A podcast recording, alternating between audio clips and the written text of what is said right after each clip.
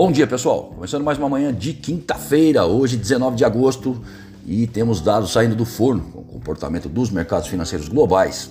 E até o momento, às 8h45 da manhã, o cenário é o seguinte: nas bolsas, o SP Futuro opera em baixa 0,8%, o índice alemão, o DAX, em baixa de 1,7%. CSI 300, lá na China, baixa de 0,66% foi o seu encerramento. WTI, barril de petróleo, 62 dólares, enquanto o comportamento do dólar ante as principais moedas no exterior é de alta, 0,22%. Na zona do euro, calendário é esvaziado nos Estados Unidos. Saem os pedidos semanais de auxílio-desemprego e atividade na região da Filadélfia em agosto às 9h30 da manhã. A China deve manter a sua a taxa básica de juros inalterada em 3,85% nesta noite. Estamos falando aí da LPR de um ano. E no Brasil, atenção para os ruídos políticos e se porventura o Banco Central brasileiro pode vir a agir para evitar distorções de preço nas cotações com algum leilão inesperado diante do atual cenário. A ata do FONC sinalizou que a redução de compras de ativos por parte do Banco Central americano está chegando é o chamado tapering. Atualmente o pacote contempla 120 bilhões de dólares em aquisições mensais, 80 bi em títulos do Tesouro e 40 em títulos lastreados em hipotecas.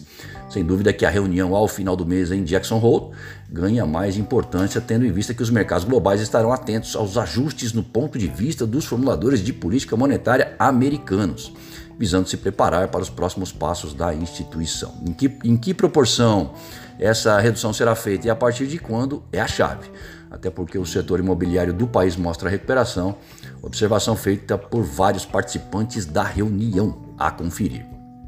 Na agenda, 9 e meia teremos os pedidos semanais de seguro-desemprego e como anda a atividade na região da Filadélfia em agosto. O dólar que flertava com o patamar de 5,30 deixou a timidez de lado e investiu na relação após tocar no patamar e superá-la certamente por motivações externas e principalmente domésticas, diante do adiamento da reforma do imposto de renda e as tensões que há semanas são observadas entre os poderes judiciário e executivo, além das preocupações fiscais em torno de precatórios e da reforma tributária, colocando o estrangeiro na defensiva até que essas questões sejam solucionadas. Lembrando que o gringo passa férias no hemisfério norte que também diminui o volume. O petróleo caindo por preocupações sobre desaceleração na demanda e com maior aversão a risco, índices futuros sugerindo abertura em alta.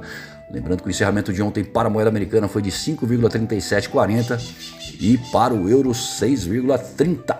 Para mais informações e consultas, ligue para nós 011 911 7711 ou acesse o nosso site amplaassessoria.com.br e confira os nossos serviços. Muito obrigado e um excelente dia a todos.